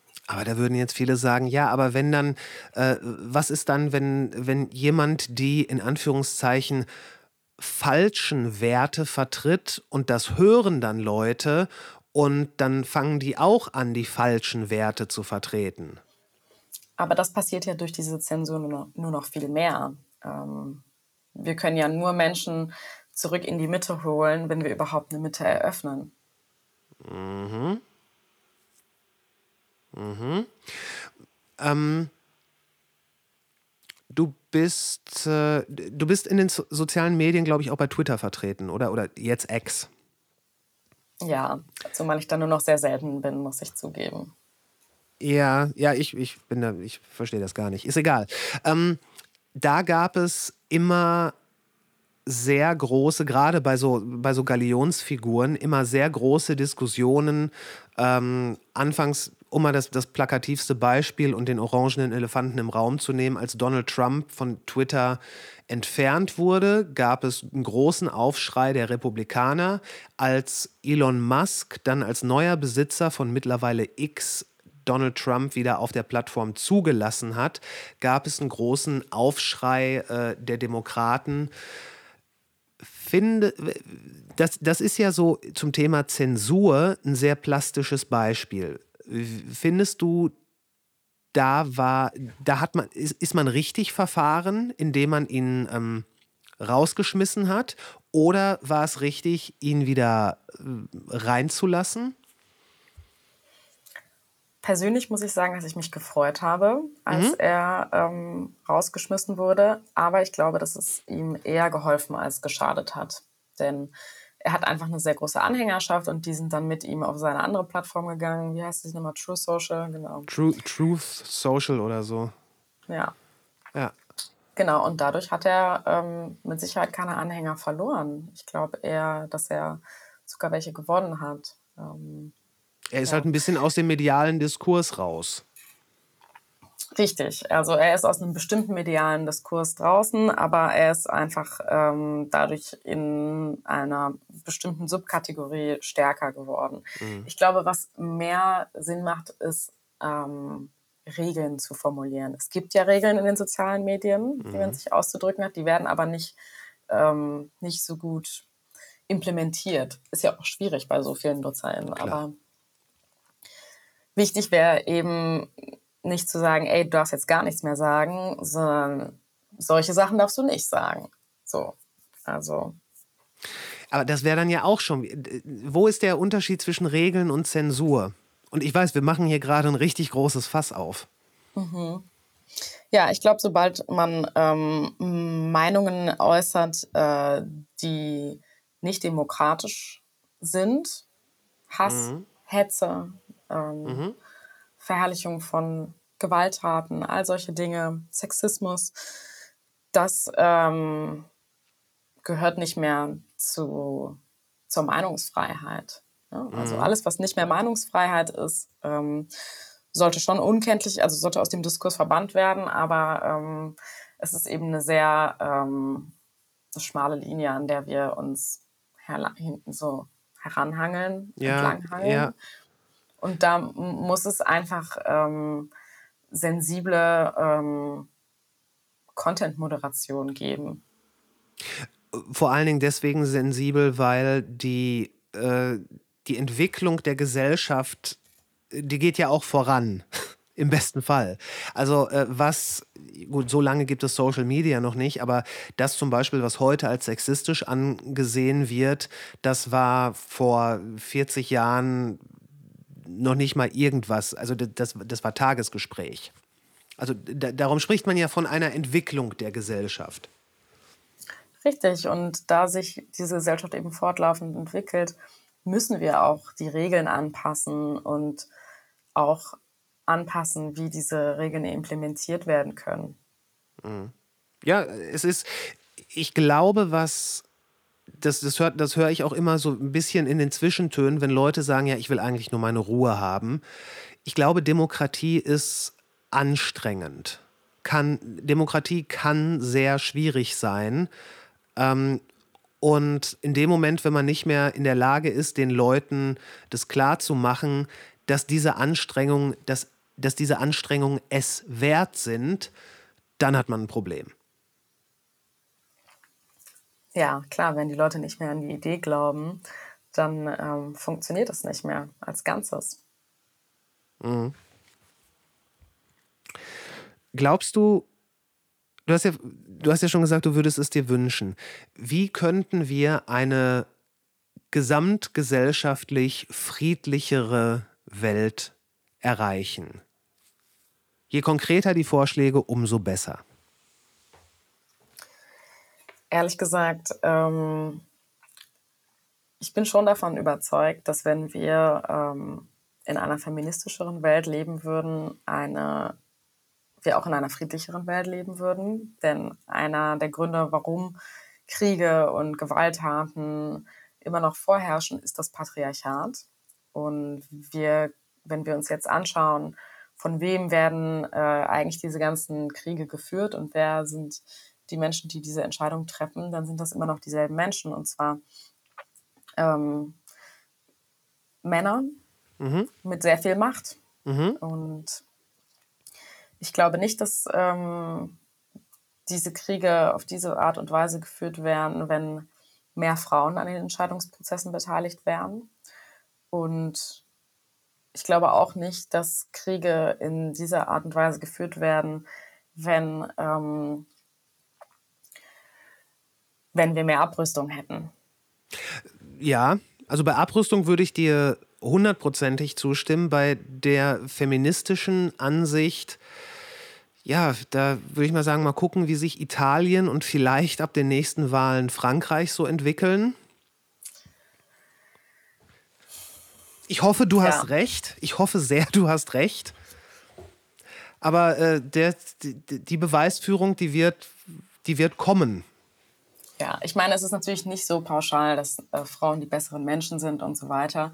Und Frauen können die Welt äh, retten. Aber ähm, es ist wissenschaftlich bewiesen, dass Frauen weniger gewaltbereit sind und ähm, Männer. Ähm, das Patriarchat kostet uns ganz schön viel, ganz schön viel Geld und ganz schön viel Leben. Mhm. Allein schon durch die ganzen Kriege, die geführt werden. Und deswegen glaube ich schon, dass ähm, mehr Frauen in, in ähm, ähm, Führungspositionen und in der Politik definitiv einen, ähm, positiven, positive Auswirkungen auf die Welt hätten. und das ist genau das, was ich hoffe, denn wenn man, wenn man jetzt sagt, die, die, die Wissen, es ist belegt, dass Frauen ähm, da weniger, ich sag mal, angerichtet haben, dann könnte das ja eventuell auch daran liegen, dass Frauen einfach für die längste Zeit nie in so großer Zahl in Machtpositionen oder in solchen Machtpositionen waren. Und ich hoffe, die Frauen, die jetzt in diese Machtpositionen äh, rücken, dass die dem gerecht werden. Das wäre wundervoll. Das ist eben auch immer ein bisschen schwierig, weil viele Frauen, die in Machtpositionen kommen, wie zum Beispiel Giorgia Meloni oder so, ähm, die kommen in, in, in, Machtpositionen, weil sie sich so verhalten wie klassische Männer. Ne? Konkurrenz, ähm, Konkurrenzdenken, machtgeil ähm, und ja, einfach ähm, diese männlichen Eigenschaften stärker zum Vorschein bringen. Es gibt auch eine Studie ähm, darüber, dass Frauen ähm, oder sagen wir mal Menschen mit weiblichen Eigenschaften und als weibliche Eigenschaften gelesen sind dann sowas wie Mütterlichkeit und ähm, so Fürsorge. Mhm. Und männliche Eigenschaften sind dann sowas wie Machtgeilheit und Konkurrenz. Ähm, Menschen mit weiblichen Eigenschaften schätzen sich selbst als ähm, weniger intelligent ein ähm, als Menschen mit männlichen Eigenschaften. Und nun ist es aber so, dass die Frauen, die in Machtpositionen kommen, häufiger Frauen sind, die männliche Eigenschaften haben. Mhm. Und genauso ist es auch andersrum bei Männern. Männern. Männer, die eher weiblichere Eigenschaften haben, sind eher die, die nicht in Machtpositionen kommen. Mhm. Und wir haben nun mal alle die Luft des Patriarchats eingeatmet. Wir sind alle im selben System groß geworden und das ist das Patriarchat. Wir müssen also ständig reflektieren und uns fragen, ähm, ob wir weiterhin dieses System weiterführen wollen. Mhm. Wir sollten, statt dieses System ständig weiterzuführen, sollten wir äh, Menschen die Möglichkeit geben, die sonst nicht in Machtpositionen kommen und die gar nicht nach Macht streben, ähm, Entscheidungen zu treffen. Weil sonst werden wir immer die gleichen, ähm, die gleichen Charaktere da oben haben, die die ähm, die die Show machen, ähm, während die anderen unsichtbar sind. Ja, okay. Könntest du dir vorstellen, in die Politik zu gehen? Es wird mir öfter gesagt, aber ich muss ganz ehrlich sagen, dass ich ähm, wenig Interesse daran habe. Und nach deiner eigenen Aussage wärst du deswegen perfekt dafür geeignet. ha! Gotcha. Ja, Mist. Ja, es ist schwierig. Ich, Politik ist ein schwieriges Terrain. Ja, natürlich. Natürlich. Aber ich glaube tatsächlich, also ich, ich habe da auch nie, das ist nicht wirklich durchdacht, aber ich kann mir wirklich vorstellen, dass Leute, die in die Politik gehen, auf welche Art und Weise sie da reinkommen, auch immer, die es eigentlich nicht wollen, die so sagen, komm, wir, okay, komm, wir machen das jetzt. Ich habe jetzt für vier Jahre den Auftrag, hier das und das hinzukriegen. Und das mache ich jetzt und dann sehe ich zu, dass ich aus diesem Sauhaufen wieder verschwinde. Ich glaube, dass das könnte an einigen, vielleicht sogar projektbezogenen Stellen nicht uninteressant sein. Ja, eigentlich sollten wir solche Menschen wählen, absolut. Ja. Nicht immer diese machtgeilen Menschen, die einfach nur da oben sein wollen und irgendwie auf der Bühne sein wollen es, ja, das, das könnte ja auch schon helfen, dass es so ähm, eine gewisse äh, Legislaturbeschränkung gibt, sodass man sagt, okay, im, äh, im Amt maximal acht oder zwölf Jahre. Zwölf Jahre ist vielleicht sogar schon, nee, zwölf Jahre könnte, könnte gehen. Dreimal vier und danach ist aber auch raus. Plus, danach kriegst du, kriegt äh, jeder ein, ein ordentliches Gehalt, womit sie oder er für den Rest äh, leben kann, aber es darf danach keine andere, ähm, kein anderer Beruf ergriffen werden, der ein Gehalt von X überschreitet. Es dürfen keine, ne, du weißt, wie ich das meine, dass man sagt, du, du hast dich jetzt, das war jetzt gut, du hast, äh, du hast, äh, das hört sich jetzt sehr nationalistisch an, aber du weißt, dass es so nicht gemeint ist. Du hast jetzt deinem Land was Gutes getan, deswegen wirst du jetzt bis ins hohe Alter von uns bezahlt, du darfst aber nicht mehr Reichtum anhäufen. Du bist aber gesettelt. Du wirst dich um nichts mehr sorgen müssen. Weißt du so? Aber das lockt dann natürlich auch Opportunisten an. Wenn man sagt, okay, danach bekommst du ähm, immer noch deinen Lebensunterhalt aus Steuergeldern, ähm, dann werden sicherlich auch Menschen in diesen Beruf gehen, die ähm, einfach nur auf die Kohle aus sind. Ja, aber gleichzeitig, das wäre ja wichtig, dass du nicht ähm, dann noch irgendwelche weiteren Bezüge haben darfst. Also, dass du dann, dass du quasi, ich werfe jetzt mal eine Zahl in den Raum, du kriegst dann 3000 steuerfrei jeden Monat für bis zum Lebensende. Du darfst aber keine weiteren Bezüge mehr haben. Punkt. Aber warum würdest du sagen, wäre es wichtig, dass man danach nicht mehr weiterarbeitet in anderen Berufen? Weil, damit dann so eine ähm, Vorteilsnahme nicht greifen kann, dass man äh, in den letzten vier Jahren noch keine Ahnung, einer berühmten Kupferverlegefirma, auch wenn Glasfaser schon der Standard ist, sagt, ihr dürft im ganzen Land eure Kupferkabel verlegen, um dann danach einen Aufsichtsratposten in eben einer solchen Firma zu bekommen. Sowas. Dann müsste man im Prinzip gewisse Karrieren irgendwie ausschließen. Oder vielleicht ähm, sagt man, okay, äh, das mit den 3000 Euro machen wir so, mhm. du bekommst 3000 Euro. Aber dafür darfst du nicht nur den ganzen Tag rumgammeln, sondern du musst dich weiterhin engagieren. Ja, das, das, ja, das, das, das könnte man machen. Man, natürlich dann äh, altersabhängig, je nachdem, äh, was, was da los ist. Ja, das, da könnte man, dass man dann noch irgendwie in einer ähm, Sozialarbeit, äh, ich habe gehört, in der Krankenpflege werden Leute gebraucht. Kita-Plätze gibt es auch nicht. Also da gibt, es gibt Möglichkeiten, wo man solche, solche Leute dann unterbringen kann. Mit einem vernünftigen Gehalt, weil, ne, wenn die, sagen wir, zwölf Jahre hart in der Politik gearbeitet haben, das, das, das, zieht einen ja auch so ein bisschen runter. Man kennt ja die Bilder von Politikern so vorher, nachher. Die sollen ja schon entlohnt werden, wenn sie gute Arbeit geleistet haben. Ja, aber die werden ja auch gut entlohnt. Ne? Also ähm, das Bundeskanzlergehalt zum Beispiel ähm, übersteigt ja weitaus äh, das Gehalt ähm, der meisten Menschen in Deutschland. Also da gehört man ja schon automatisch zum, zum oberen äh, Prozent. Ähm, und trotzdem hält unser Bundeskanzler sich noch für Mittelklasse. Naja gut, aber gleichzeitig unterschreitet es das Gehalt von vielen Managern, soweit ich weiß. Das mag sein, aber es ist immer noch so viel, dass die meisten Menschen in diesem Land nur davon träumen können.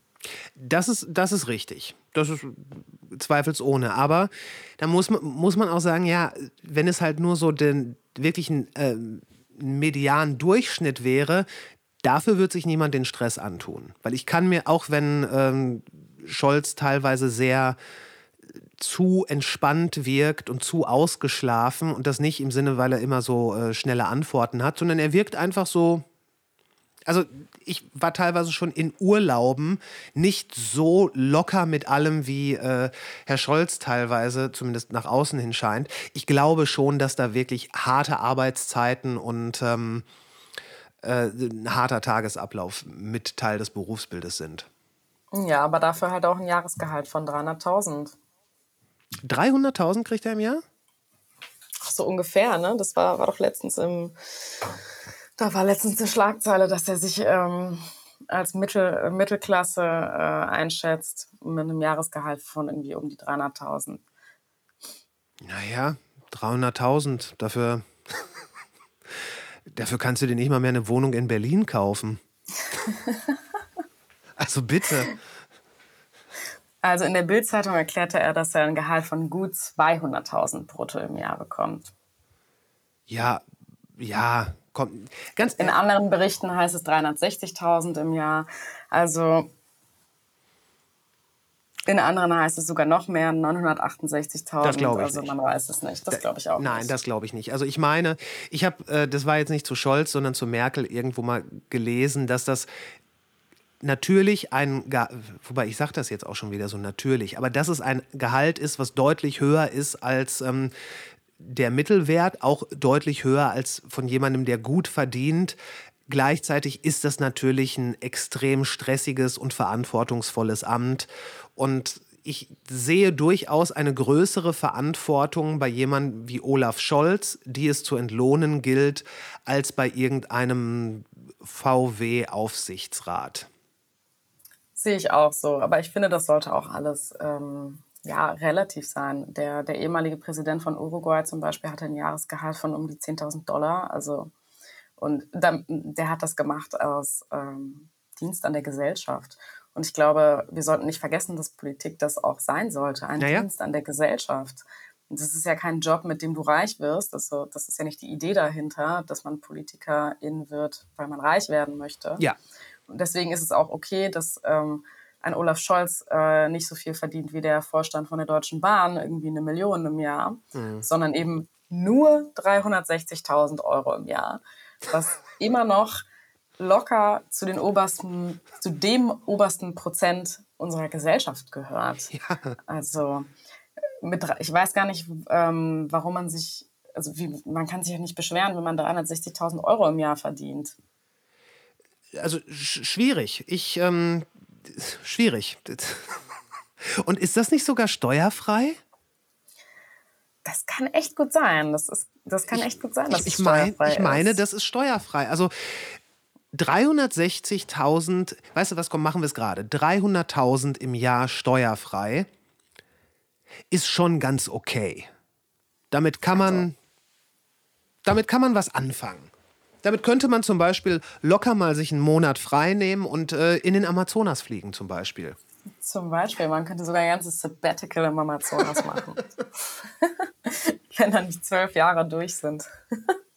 ja, das wäre interessant, dass, dass nach den zwölf Jahren, ich meine, wenn wir jetzt schon spinnen, nach den zwölf Jahren dann irgendwo ein Jahr ähm, in so einem ich sag mal, relevanten Gebiet, sei es jetzt irgendwo äh, Wüstenregionen, wo der Klimawandel gerade reinknallt, irgendwo in der Antarktis, äh, im Amazonas und so weiter, äh, dass man dass man halt da auch mal, das sollte man vielleicht besser sogar vorher machen, um da mal eine Perspektive von der Welt zu bekommen. Das wäre eigentlich gar nicht so schlecht, oder? Ich meine, wenn man in die Politik einsteigt, dann ähm, muss man ja auch beweisen, dass man sich engagiert, ähm, mhm. auch ohne Geld.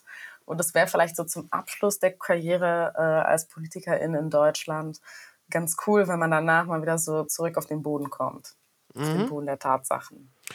Und wenn wir jetzt schon äh, quasi die Blaupause für zukünftige politische Arbeit liefern, würde ich da gerne noch mit einbringen, dass das jeweilige Ministeramt, was ausgefüllt wird, dass das auch vorher in irgendeiner Art und Weise in einem Studium oder in einem Beruf repräsentiert sein muss. Also ein äh, Gesundheitsminister sollte gerne Mediziner sein. Ähm, ein äh, Umweltminister oder eine Umweltministerin sollte in einem umweltaffinen Bereich unterwegs gewesen sein. Und ne, du weißt, was ich meine, dass man halt, dass man irgendwann sagen kann, wir haben die besten Leute an diesen Posten sitzen. Ja, ich glaube, das ergibt auf jeden Fall bis zu einem gewissen Grad Sinn, aber man muss natürlich auch darauf achten, dass man dann nicht eine, ähm, wie es auch eigentlich in Deutschland zum größten Teil der Fall ist, eine Elitengesellschaft ähm, erschafft, in der nur AkademikerInnen und ähm, und Menschen mit tollen Berufen ähm, in Entscheidungspositionen kommen. Ich hätte kein Problem damit, wenn die Umweltministerin vorher ähm, eine äh, Försterin wäre. Zum Beispiel. Das wäre zum Beispiel ähm, ein ganz guter Ansatz. Ja. Weil sonst hat man dann eben nur die gleichen Leute da oben sitzen. Und das ist ja ungefähr das, was wir jetzt haben. Wenn Menschen of Color oder Quereinsteiger ohne Schulabschluss oder Studium nur Ausnahmen sind, die die Regel bestätigen. Jamilia, ich fürchte, du wirst wirklich in die Politik müssen. Oh je. Es tut mir leid, aber dieses, wir haben es gesagt, Dienst am Land. Ähm, äh, ich glaube, du solltest das tun. Oder ich glaube, man sollte dich dahin bringen. Aber nur, wenn du mich wählst, Chris. Mach ich, mach ich. Würde ich machen. Alright. Damit haben wir auch schon äh, quasi die Zukunftspläne ähm, abgerissen.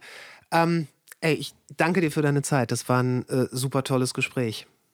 Ich danke dir für die Einladung. Und wir sind raus. Ladies and Gentlemen, Es gibt einen guten Grund, natürliche Ausrede nicht finanziell zu unterstützen. Im Moment kann es sich einfach nicht jeder leisten, für einen Podcast Geld zu bezahlen und wenn das bei euch so ist, dann hört den gerne weiterhin kostenlos. Aber wenn ihr dazu in der Lage sein solltet und, naja, dazu Lust habt, dann gibt's gleich drei gute Gründe, diesen Podcast zu supporten. Erstens, ich möchte euch hier die besten und interessantesten Gespräche in bestmöglicher Qualität bieten können. Dafür braucht es allerhand Software, Hardware, Server und so weiter. Das alles kostet und ich möchte da keine Kompromisse eingehen müssen. Zweitens, natürliche Ausrede soll unabhängig und am liebsten werbefrei bleiben. Und drittens, es ist eigentlich echt günstig. Das Ganze funktioniert über Steady, PayPal-Konto ist auf dem Weg, die Links dazu und natürlich zu dieser Folge und zu den Socials und zum liebevoll kuratierten Newsletter, der übrigens umsonst ist, die gibt's alle in den Show Notes. Und wenn euch der Podcast gefällt und ihr ihn vielleicht sogar schon abonniert habt, hören wir uns nächsten Montag wieder. Was immer ihr tut, macht's gut, bis später.